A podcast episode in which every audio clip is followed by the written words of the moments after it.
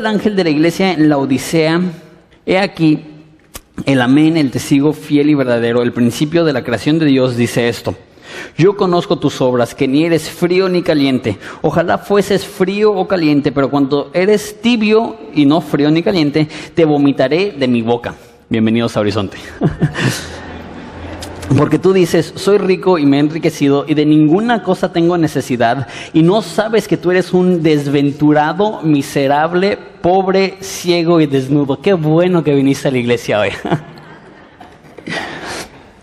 Por tanto, yo te aconsejo que de mí compres oro refinado en fuego para que seas rico y vestiduras para, blancas para vestirte y que no se descubra la vergüenza de tu desnudez y unge tus ojos con colirio para que puedas, para que veas.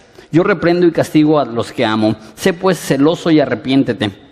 Y aquí yo estoy a la puerta y llamo. Si alguno oye mi voz y abre la puerta, entraré a él y cenaré con él y él conmigo. Al que venciere, yo le daré que se siente conmigo en mi trono. Y así como yo he vencido y me he sentado con mi Padre en su trono, al que tiene oído, oiga lo que el Espíritu dice a las iglesias. Oramos. Jesús, te damos tantas gracias por la oportunidad que nos das una vez más de considerar eh, las Santas Escrituras. Padre, te pedimos en especial eh, esta mañana por este texto difícil, duro, pero Padre, muchas veces estos pasajes son los que son más provechosos para nuestra vida espiritual. Entonces, Padre, te pido que no se cierre nuestro corazón, que no se cierre nuestra mente por esas palabras fuertes que decidiste usar, sino que al contrario, que esas palabras fuertes abran nuestro corazón y abran nuestra mente para poder recibir lo que quieres decirnos en esta ya tarde. Te damos gracias por esta iglesia. Yo te doy gracias, Jesús, por eh, el increíble honor y dicha de poder enseñar en un lugar donde aman la Biblia y donde no se aburren con un mensaje de 50 minutos hablando de la Biblia, sino al contrario, que reconocen que toda escritura es inspirada por Dios y es útil. Y Padre, que, que tu palabra es como espada aguda de dos filos y estamos aquí porque queremos crecer, queremos aprender, queremos saber más de ti. En nombre de Cristo Jesús, amén. ¿Alguna vez has recibido noticias tan malas que al momento de recibirlas te sentiste mal del estómago, te sentías enfermo, te sentías con ganas de, vomitar? Esto me sucedió varias veces cuando recién entré al pastorado y en consejería te topas con cada historia y yo como un chavo de, de 20 años en ese entonces recibiendo gente que llegaba y me contaba de sus historias de abuso sexual o de violencia familiar y, y lo escuchaba y literalmente me sentía mal del estómago, me sentía con ganas de, vomitar. Esa es la reacción que tiene Jesús al ver la iglesia en la Odisea. Ve la iglesia y dice, si no te arrepientes te vomitaré de mi boca. Y no escuches aquí un Dios enfadado, un Dios enojado. Escucha aquí un Dios que ama tanto a esta iglesia que cuando ve el estado negativo de la iglesia, se siente mal del estómago. Él, va a decir que, yo reprendo al que amo. Entonces eh, el corazón detrás de esta carta no es una de odio, es una de amor. Pero vemos lo que dice. Empezamos con la Odisea como lo hemos hecho con todas las iglesias, hablamos un poquito de la ciudad porque muchas veces la información demográfica y demás nos ayuda a entender un poco acerca del contenido de la carta. Lo primero es que la Odisea era extremadamente rica. Mira, eh, después de Éfeso, la ciudad más grande de las siete iglesias a las cuales escribe eh, Jesús, y eran ricos por, por varias razones. Uno, eh, habían diseñado, o más bien inventado, un, ungüento que se ponían en los ojos que les ayudaban, uno, a retardar la ceguera y dos, a sanar a personas que tenían irritados los ojos. Y ahora imagínate, en una cultura sin lentes, en una cultura con muy poca, este, eh, limpieza y agua, eh, agua pura, tenían muchos problemas de los ojos y mucha, mucha gente venía ahí a arreglarse la vista.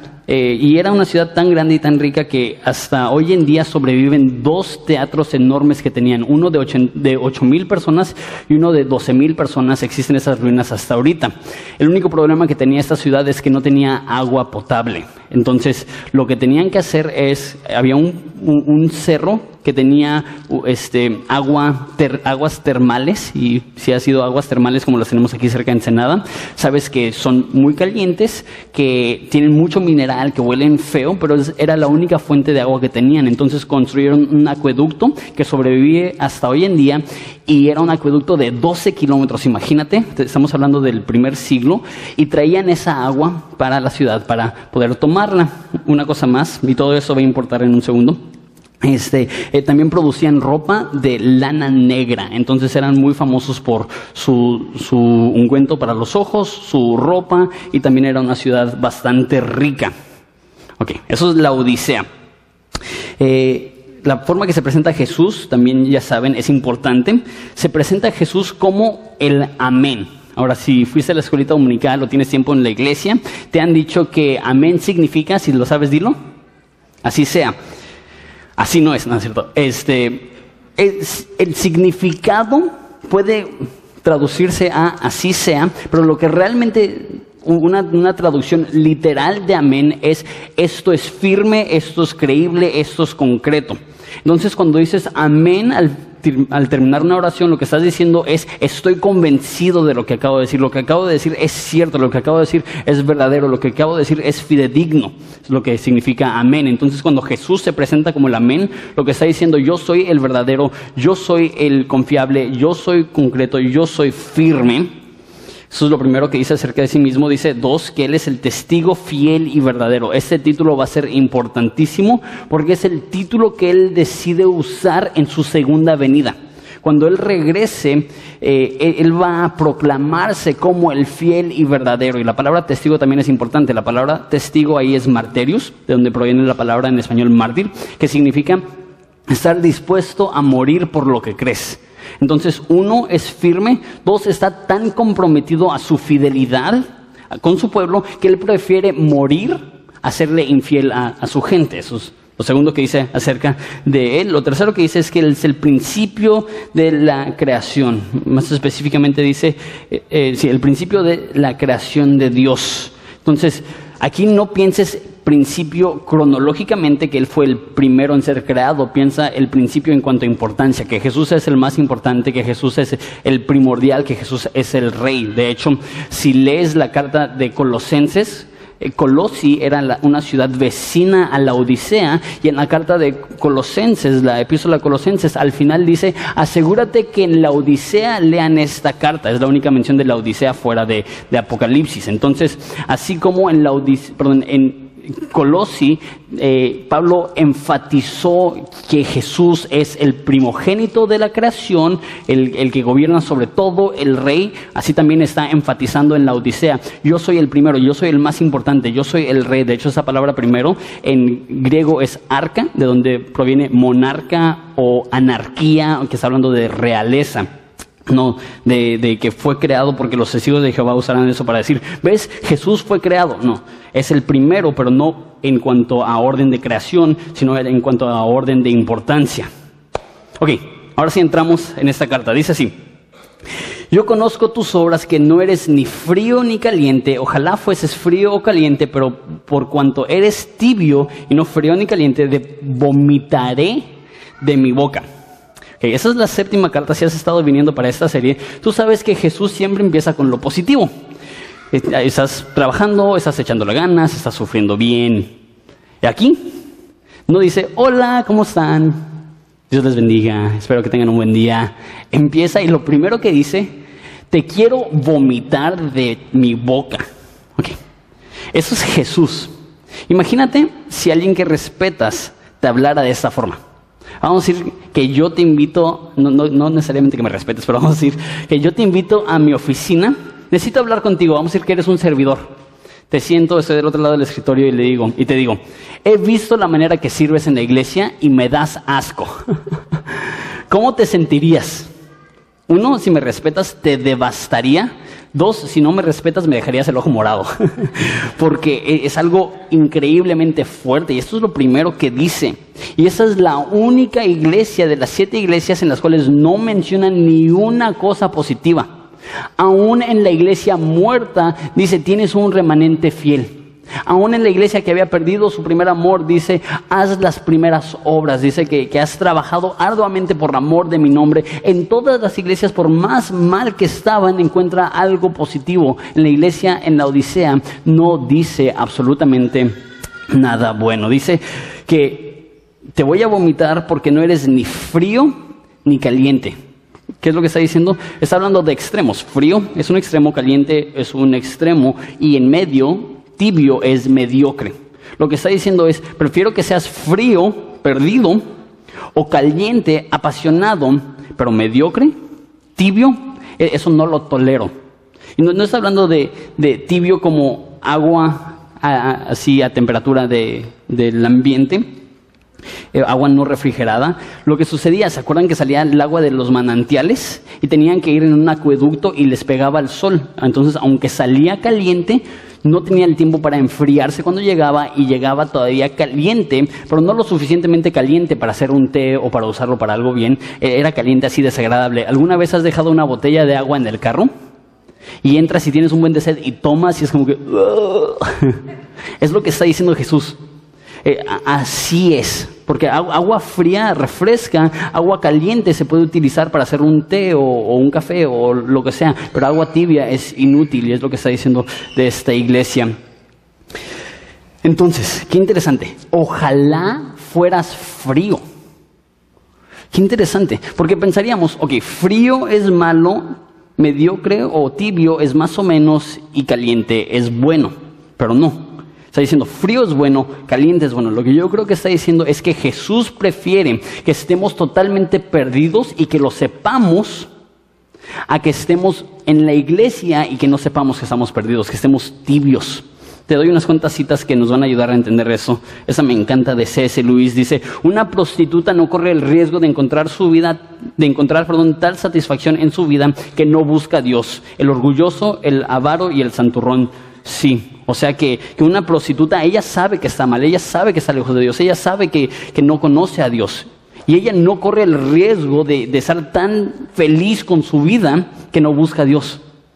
Pero los orgullosos, los avaros, los santurrones, ellos están tan bien en su propia opinión que ni siquiera buscan a Dios y eso es lo más peligroso. Me gusta como lo dice Chuck Smith. El cristianismo tibio es detestable. Lo que está diciendo Jesús es, como eh, café. Café frío, más cuando hace calor, riquísimo. Café caliente, riquísimo. Café tibio, es, detestable. Mi hermana es, es la mayor cliente de Starbucks y de hecho, siempre que voy, ven mi tarjeta, porque yo también, también tengo una tarjeta de Starbucks. Dicen, Domingo, ¿eres hermano de Débora? Y como que ella es bien famosa, pero lo que hace ella, se, compra el venti y lo deja en su carro todo el día y todo el día le está tomando así traguitos. Y ya está tibio y para mí tomar café tibio es... pero para ella no, ella no es como Jesús en ese aspecto, ella sí, a ella sí le gusta tibio. Pero el cristianismo, dice Chuck Smith, y dice Apocalipsis tibio es detestable. Martín Lutero lo dice de esta forma. La mayoría de cristianos conocen la Biblia lo suficiente para no disfrutar el pecado, pero no lo suficiente para disfrutar la santidad. Hay suficiente de Cristo en ti para que ya no puedas vivir como antes, pero no hay suficiente de Cristo en ti para ser transformado y ya no ser y, ser diferente. Hay suficiente conocimiento bíblico para que nos arte el pecado, pero no suficiente conocimiento bíblico para que anhelemos la santidad, para que anhelemos estar con Jesús. Ese es el estado de esta iglesia. Es una iglesia tibia, apática. Ok, entonces la pregunta es, ¿cómo llegamos a tal grado? ¿Cómo podemos ser nosotros personas que están tibias o cómo podemos ser nosotros una iglesia que es tibia? Dice, versículo 17, ¿por qué? Siempre que ves un por qué en la Biblia, te está dando la razón por lo que acaba de decir. Entonces dice, te voy a vomitar de mi boca. ¿Por qué los va a vomitar de su boca? Porque tú dices, yo soy rico y me he enriquecido y de ninguna cosa tengo necesidad. Wow. ¿Qué significa ser tibio? Significa ser apático. ¿Y qué es lo primero que dice Jesús acerca de la apatía? Se revela en la manera que usas tu dinero. El mejor medidor de tu madurez espiritual es tu cartera. Me gusta como lo dice Carlos Spurgeon. La última parte que se convierte del hombre es su cartera. hay, hombres que, Jesús ha transformado toda su vida menos su cartera. Entonces, ¿Qué, es lo que debemos de, deducir de esto? La forma que tú das a Dios demuestra cuánta pasión tienes por Él. Deja digo, la contraparte. Si tú no estás dispuesto a ser generoso con Dios, demuestra que tienes un problema de idolatría en tu corazón donde tú valoras y atesoras más el dinero que a Jesús. Y a lo mejor dices, no, no, me gusta hablar del dinero. Ten cuidado. Si tu actitud es, ay, no quiero que hablen de dinero, es muy probable que estamos hablando de tu ídolo y por eso te preocupa que hablemos de él. Una persona que no es controlada por el dinero, le vale si hablan del dinero. ¿Por qué? Porque él sabe, el dinero no tiene control sobre mi vida, el dinero no tiene el dominio sobre mi vida. Y hay dos errores que he visto yo en la iglesia en cuanto a eh, hablar del dinero. Uno, y eso es lo más común, este, particular en, particularmente en iglesias grandes, esto es enfocarse en el dinero y afirmar el ídolo. Entonces la gente ve que el dinero es un problema y es un ídolo, pero en vez de predicar en contra del ídolo, lo afirman. Y le dicen a idólatras que aman el dinero más que a Jesús, ¿quieres más dinero? Siembra una semilla de fe y Dios te va a recompensar con más dinero. ¿Quieres que, que Dios te dé más dinero? Lo que necesitas es diezmar y cuando tú diezmas, Dios te va a dar diez veces más de lo que tú das. Entonces hay personas, como dije, que tienen idolatría con el dinero y dicen, ok, lo pongo en el banco y me dan 1% de interés, o lo doy a la iglesia y me da 1000% de interés, no, pues se lo doy a la iglesia. Y no tiene nada que ver con adoración a Dios y tiene todo que ver con yo quiero más, yo quiero más, yo quiero más. Y esta doctrina se llama la doctrina de prosperidad, que dice, cuanto tú más das a Dios, Dios se ve obligado de darte más a ti económicamente. Ahora, lo que es cierto es que Dios nunca te va a quedar debiendo. Pero muchas veces cuando tú le das dinero, Él no te regresa dinero. Muchas veces tú le das dinero y Él te regresa paz. Muchas veces tú le das dinero y Él te regresa felicidad. Muchas veces tú le das dinero y Él te, regresa madurez. No necesariamente te va a dar mucho dinero porque tú le das muchas cosas. ¿Por qué? Porque si el dinero es tu ídolo, ¿por qué te va a dar más? Si, si Dios está compitiendo con dinero, ¿por qué te va a dar más dinero? No, no tiene sentido. Entonces, ese es el, problema que he visto en muchas iglesias. De hecho, me entristeció tanto. Hablando con un amigo mío que que es de otra ciudad, no es una iglesia aquí en Ensenada, que, que fue a una, una, iglesia y ellos eran estériles, este, no, no podían tener hijos él y su esposa. Y los pasaron enfrente para orar y el pastor le dijo, ¿qué estás dispuesto a dar para que Dios se dé un hijo? Y era una persona rica y sacó sus llaves de su Mercedes, hijo. Y el pastor tomó las llaves del Mercedes y le dijo, Dios te va a dar un hijo. Y, eso es repulsivo. E, e, e, eso debería de darnos asco. Eso debería de, producir en nosotros la misma reacción que produjo en Jesús, pero muchas veces se hace y a lo mejor no a un grado tan extremo. Ok, tienes problemas económicos, solamente da y Dios te va a sacar de los problemas económicos. Es exactamente lo mismo, pero la primera es más magnificada porque es mucho eh, un carro. Ok, entonces el problema con la gran mayoría de iglesias es que afirman el, ídolo de la, del dinero. Número dos, yo creo que nosotros estamos más cercanos al número dos. Ven este abuso y en vez de atacar el ídolo, ignoran el ídolo. Y muchos pastores tienen miedo de hablar de dinero porque dicen, si hablo del dinero, las personas van a pensar que somos un negocio. Si hablo del dinero, la gente va a pensar que lo único que queremos en Horizonte es, el dinero. Y eso lo, he escuchado de, cientos de iglesias, incluyendo la, nuestra. Ah, ahí lo único que quieren es el dinero. No. Y porque no queremos ser vistos de esta forma, es muy fácil ignorar por completo y olvidarnos que el dinero está destruyendo a muchas personas como estaba destruyendo a la Odisea. Entonces, no se trata de afirmar el ídolo, no se trata de ignorar el ídolo, se trata de destruir el ídolo. Como en el Antiguo Testamento, cuando había un ídolo, ¿qué es lo que hacían? Lo destruían. Ahora, eso lo vimos en la iglesia en Esmirna, que dice, aunque eres pobre, eres rico. Aquí está el contraste. Tú dices, me he enriquecido, y ahorita vamos a ver, pero no sabes que eres un pobre.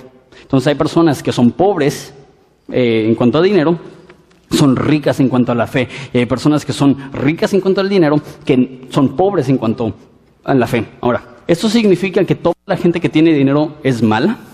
¿Que toda la gente que tiene dinero es idólatra? No.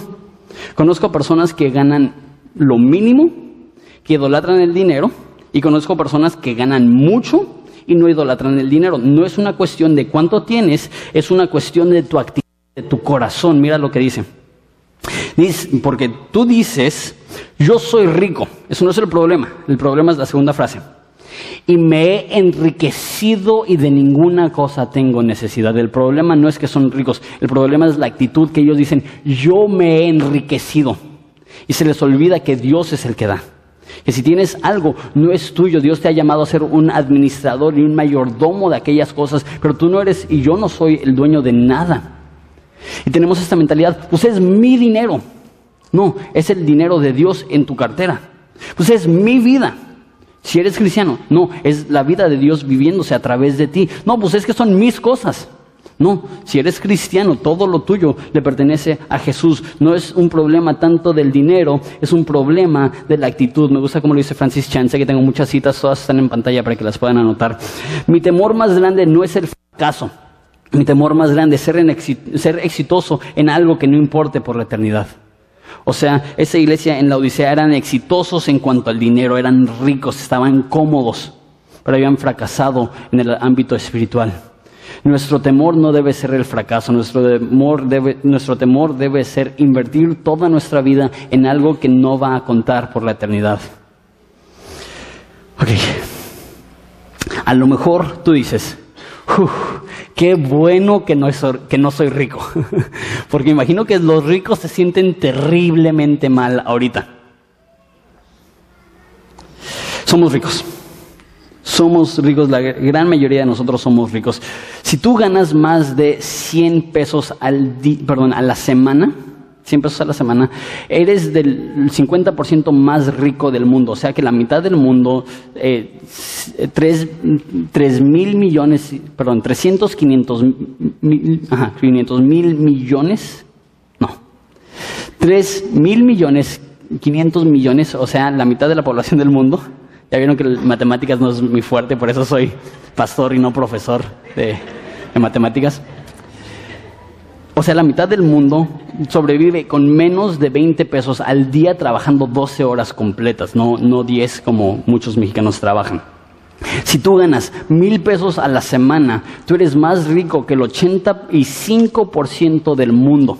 Mil pesos es un poquito mayor del, del salario con el cual vas a em-, empezar un trabajo aquí en, eh, México. Entonces, si, tú ganas mil pesos a la semana, eres de el 85% más rico del mundo. Y si tú ganas más de cuatro mil pesos a la semana, que eso ya es un buen salario en México, eh, eres del 90 eres más rico que el 99.8% de la población humana.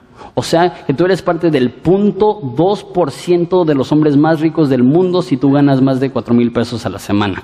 Y tú dices, no, pues no gano más de 4 mil pesos a la semana. Bueno, ganas alrededor de mil. Tú eres más rico que el 85% del mundo. Y, no estoy hablando de, de África.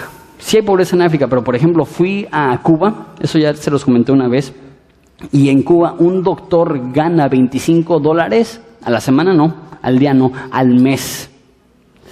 Eh, hace 20 años hubo una crisis tan fuerte que estaban empanizando trapos y se lo estaban comiendo.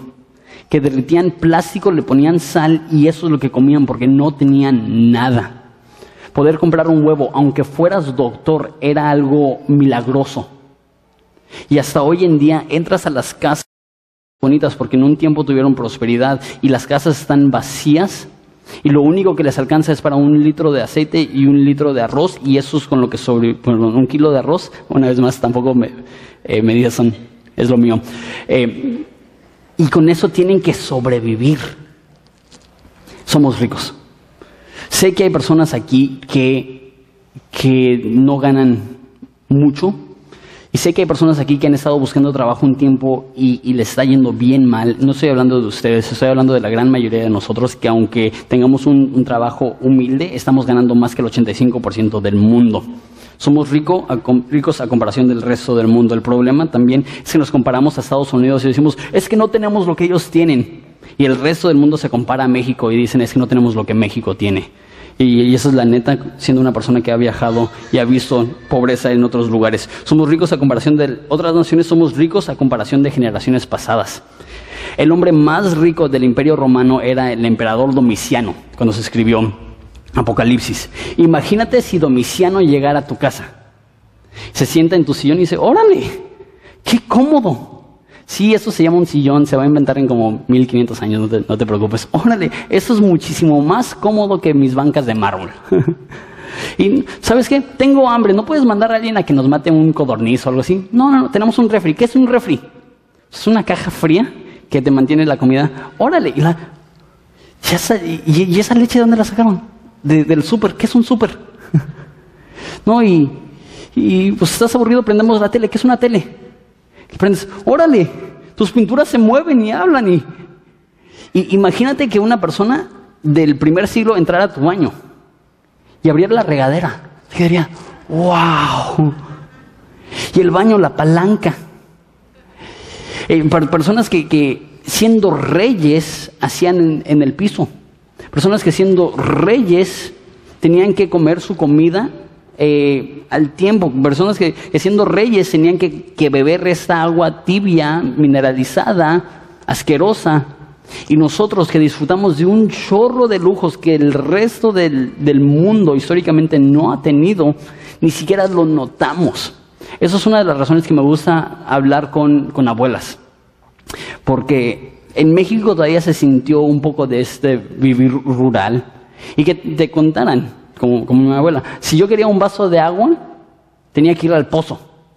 No sé si mi abuela iba al pozo. Sí. Este. Nada más quiero asegurarme que no le estoy mintiendo. Y, y, tenía que ir al pozo. A lo mejor algunos de ustedes se acuerdan de ese tiempo. Que si querías agua no era que te metías al carro y llevabas tu galón y, pagabas siete pesos y, ya. E, es que literalmente tenías que caminar quién sabe cuánto tiempo en el sol a sacar unas cuantas cubetas para llevarlo a tu casa, para poder lavar la ropa, para poder hacer los quehaceres, para poder...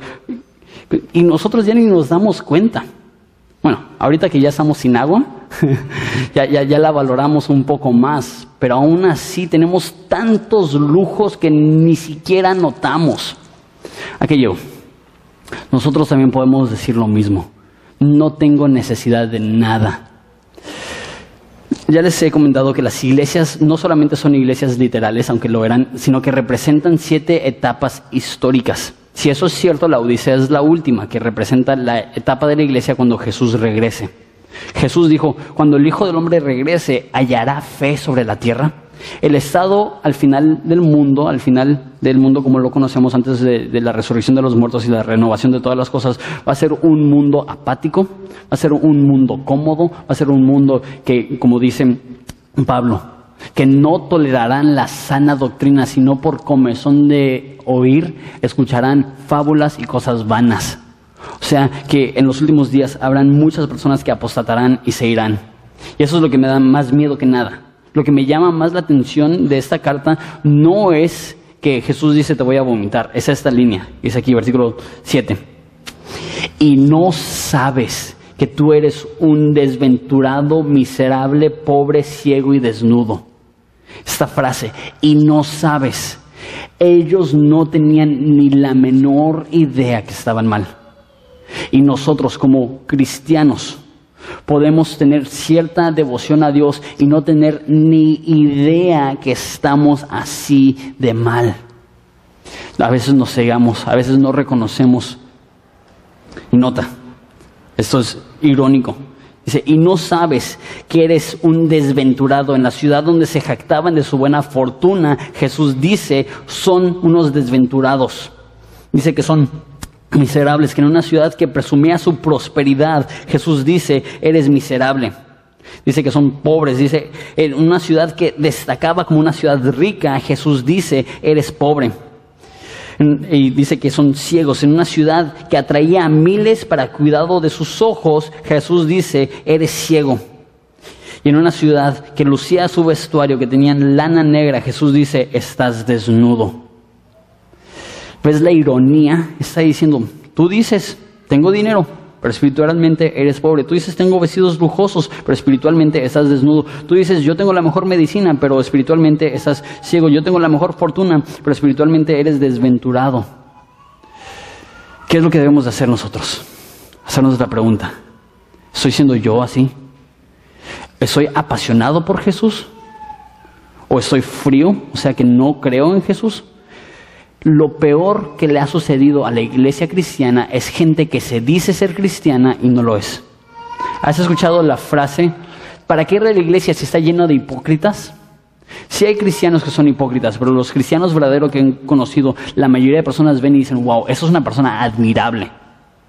La mayoría de hipócritas son personas que no son cristianas, que simplemente están en una iglesia y son tibios y dan un mal nombre al cristianismo. Si tú estás aquí y eres frío, no eres cristiano, déjate digo, no dejes que lo que has visto de cristianos tibios haga que no ames a la iglesia, porque lo más probable es que esa no es la iglesia. La iglesia verdadera se conforma de personas que están totalmente comprometidas con Jesucristo. La iglesia verdadera se conforma no de personas tibias, se conforma de personas calientes que están totalmente apasionados por Jesús. ¿Cuál es el remedio?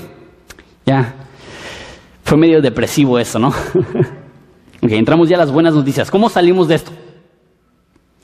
Versículo 18, por tanto yo te aconsejo, quiero detenerme ahí. Amo que aún en esta iglesia que es tan detestable, Jesús todavía le está dando consejos. Jesús todavía está intentando orientarlos, Jesús todavía está intentando guiarlos. No importa qué tan mal estés, no importa qué tan apático estés, no importa qué tan espiritualmente dormido estés, Jesús no se ha olvidado de ti. Jesús todavía te está buscando, Jesús todavía te está llamando, Jesús todavía te está aconsejando. Por tanto, te aconsejo tres cosas. Uno, que compres oro, que de mí compres oro refinado en fuego para que seas rico. Qué raro. ¿Por qué? Porque normalmente se compraba con oro. Entonces es como si nos dijera a nosotros, compra de mi dinero. Entonces, ¿cómo? Sería como cambiar pesos a dólares o qué, qué significa compra de mi oro. Lo que está diciendo es que hay algo valioso que es más valioso que el dinero. Lo que está diciendo es, despréndete del dinero y adquiere algo que es más valioso, que es como el oro refinado. refinado. Verlo de esta forma. Hay dos cosas que puedes hacer con el dinero. Uno, o puedes adorar el dinero, o dos, puedes adorar con tu dinero. Y eso es lo que está diciendo Jesús. No ames el dinero, ama con el dinero. No adores el dinero, adora con el dinero. No vivas para el dinero, vive de la forma correcta a través dando de ese dinero. Entonces compra de mí oro refinado. También le dice compra vestiduras blancas, que es un contraste en la cultura que viven, que es famosa por su, por su lana este, negra. Aquí está diciendo compra ropas blancas para tapar tu desnudez, la vergüenza que sienten. Eso es el Evangelio, que Jesucristo murió no solamente para perdonar nuestros pecados, sino para limpiarnos de toda maldad, para quitarnos la culpa que sentimos. Y número tres, para ungir nuestros ojos con colirio. Colirio era una planta que ellos usaban para sanar los ojos, y eso es lo que está diciendo. Necesitas cambiar tu perspectiva. Tu perspectiva es yo soy rico y no necesito nada. La perspectiva que necesitas tener es bienaventurados los pobres en espíritu porque ellos verán a Dios. Cuanto más reconocemos nuestra necesidad de Dios, más podemos estar con Dios. Dice versículo 19, yo reprendo y castigo a todos los que amo. Sé pues celoso y arrepiéntete. Una vez más, aunque esta iglesia está tan mal, no deja de aconsejarles. Y aquí hace algo increíble. Afirma su amor. Dice, yo te amo. Si, si te, te estoy diciendo esto de esta forma, no es porque te odio. Si estoy diciendo esto de esta forma, es porque te amo y quiero ver el cambio. Necesitamos ver esto. Necesitamos reconocer que Jesucristo, aún a la persona más lejana, más apática, más muerta espiritualmente, Él no dice ah, que, se, que se vaya al infierno si tanto quiere. Ah, pues ya estoy harto de... No. Él dice, yo te amo. Y si tú sientes esto como una reprensión, si tú sientes esto como algo incómodo, tómalo como el amor de Dios que te está advirtiendo, que te está diciendo, no quiero que mueras, no quiero que te destruyas, no quiero que tu amor por el dinero, que tu amor por las cosas, que tu amor por la comodidad te desvía, te destruya. Juan Calvino dijo, cuando algo en la Biblia nos lastima, no es que Dios nos está destruyendo, es que Dios nos está revelando la úlcera que nos destruirá si no nos arrepentimos. Si cuando vienes a la iglesia sientes, ay, como que, ay, no es que Dios se está lastimando, es lo que dice en Oseas 6, que dice, regresemos al Señor porque aunque Él ha herido, Él sanará. Cuando algo duele, no es porque Dios se está lastimando, es porque Dios está removiendo de ti algo que te va a destruir. No sé si alguna vez se han operado. Yo a los 14 años tuve apendicitis y yo soy bien terco. A mí no me gusta ir al, al doctor. Este, últimamente ya voy más, como que ya aprendí mi lección, pero de, de chavo no quería ir y me, me, hacía el fuerte y por fin mi temperatura llegó a 42 grados y mamá dijo, vas porque vas. Entonces fui y resulta que, que mi apéndice estaba a punto de, estallar. Me dijeron unas dos o tres horas que me hubiera esperado más, hubiera estallado mi apéndice y eso ya es, ya es bien peligroso. No sé si te han operado, si has tenido cirugía, pero es bien doloroso. Mis papás viven en una calle que, que es de piedras. Y cuando me llevaron a la casa de mis papás, obviamente todavía vivía con mis papás, la vibración de las piedras. ¡oh! No sé si te ha pasado, a lo mejor si tuviste, este, eh, si diste a luz a tus hijos con, con este, cesárea, estás, te ríes y es, ¡oh! es, es un dolor. Pero sabes qué, nunca he visto en un quirófano que la gente esté a punto de ser necesitada y decirle al doctor, ¿cómo me odias? ¿Por qué me vas a lastimar? ¿Por qué me vas a herir? ¿Por qué? Porque sabes, sí me va a lastimar, sí me va a herir, pero es con el fin de sanar, es con el fin de, de que podamos vivir mejor. Así también, cuando llegamos con Jesús, Él es un cirujano que remueve las áreas de pecado que, que, nos están matando, remueve esa úlcera que nos está destruyendo. Y duele, claro que duele. Vivimos en una cultura hipermaterialista. No hay ni una persona aquí que no le quede el saco. No hay ninguna persona aquí que pueda decir, no, yo no soy como la iglesia en la Odisea. Es más, si tú dices yo no soy como la iglesia en la Odisea, tú eres el más parecido a la iglesia en la Odisea porque decían y no te das cuenta. Eso es algo que yo necesito, eso es algo que tú necesitas, eso es algo que todos necesitamos porque vivimos en una cultura tan materialista, tan enfocada en el dinero, tan enfocado en lo material y lo que se ve, y la Biblia dice que lo que se ve es temporal, pero lo que no se ve es eterno. Y Él nos ama lo suficiente para darnos esta advertencia. Y dice uno de los versículos más famosos de Apocalipsis, He aquí, yo estoy en la puerta y llamo, si alguno oye mi voz y abre la puerta, entraré a Él y cenaré con Él y Él conmigo. Yo creo que aquí no está hablando tanto a individuos, aunque sí habla a individuos y ahorita vamos a aplicarlo de esa forma, pero está hablando primero a la iglesia. Y dice, y cenaré con él.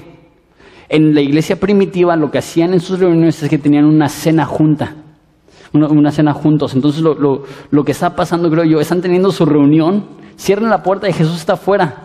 Está diciendo, hey, déjenme entrar. Y está diciendo, y si me dejas entrar, yo entraré a ti y cenaré contigo.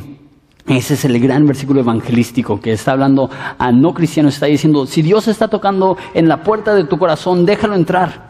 Y aunque es totalmente cierto, Dios siempre está tocando en la puerta de cualquier corazón y quiere entrar, pero aquí no está hablando tanto a los fríos, está hablando a los mediocres, está hablando a los tibios. Si tu corazón está apático, Jesús está tocando en la puerta y está diciendo, quiero entrar. Quiero comer contigo, quiero disfrutar de comunión contigo. ¿Cómo se presenta Jesús como el amén, el verdadero, el fiel, el testigo fiel, el que está dispuesto a morir por los que ama? Como el principio de la creación, el poderoso, el autoritario, el rey. Y este rey viene a tu casa y está tocando. ¿Cuál es la persona que más respetas en todo el mundo?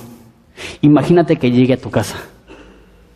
Sé, que eso es un ejemplo absurdo y tonto.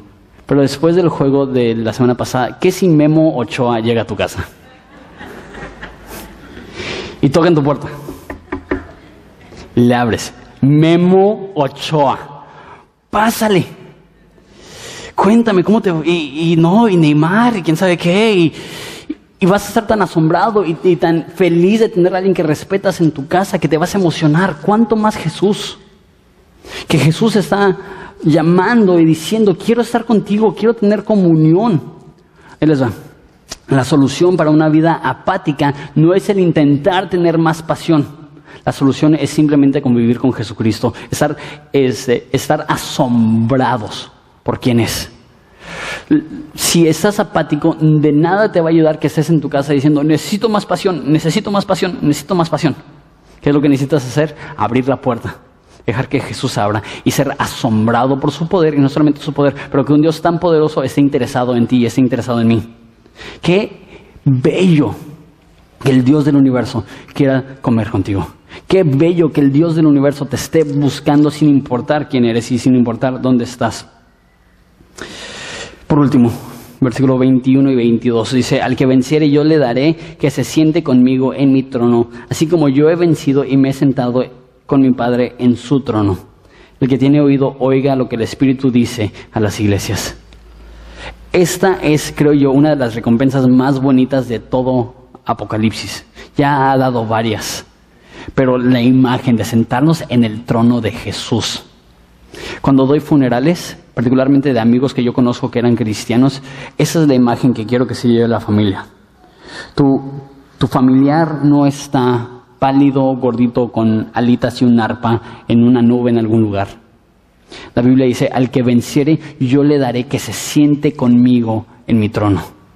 Todo cristiano tendrá su momento en el cual Dios nos sienta en su trono. Y vamos a estar escuchando la adoración de miles de millones de ángeles y santos y diremos, wow, eso es lo que significa ser rey. Y nosotros también estaremos el resto del tiempo en ese cuarto adorando a Jesús, diciendo, santo, santo, santo.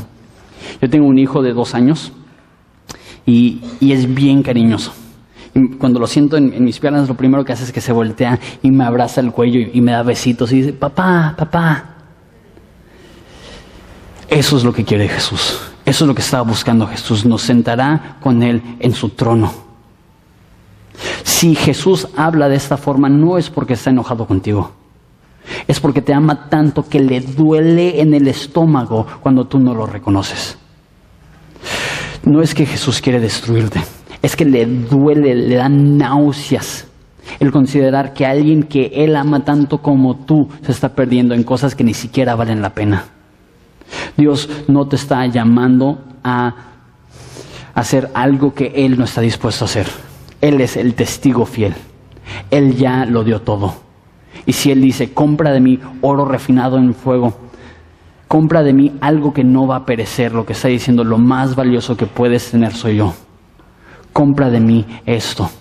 No que la salvación se compre, pero que cuando nos desprendemos de los ídolos disfrutamos de la salvación como nunca antes. No que la salvación se alcance a través de las obras, pero cuando nos desprendemos de los ídolos se disfruta la salvación como nunca antes. Esto es lo que Jesús nos está invitando a nosotros como una iglesia.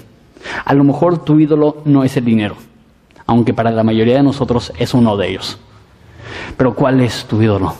Dios está pidiendo que te desprendas de aquello que adoras para que puedas adorar a Jesús sin ningún obstáculo. ¿Les parece si nos ponemos de pie y oramos?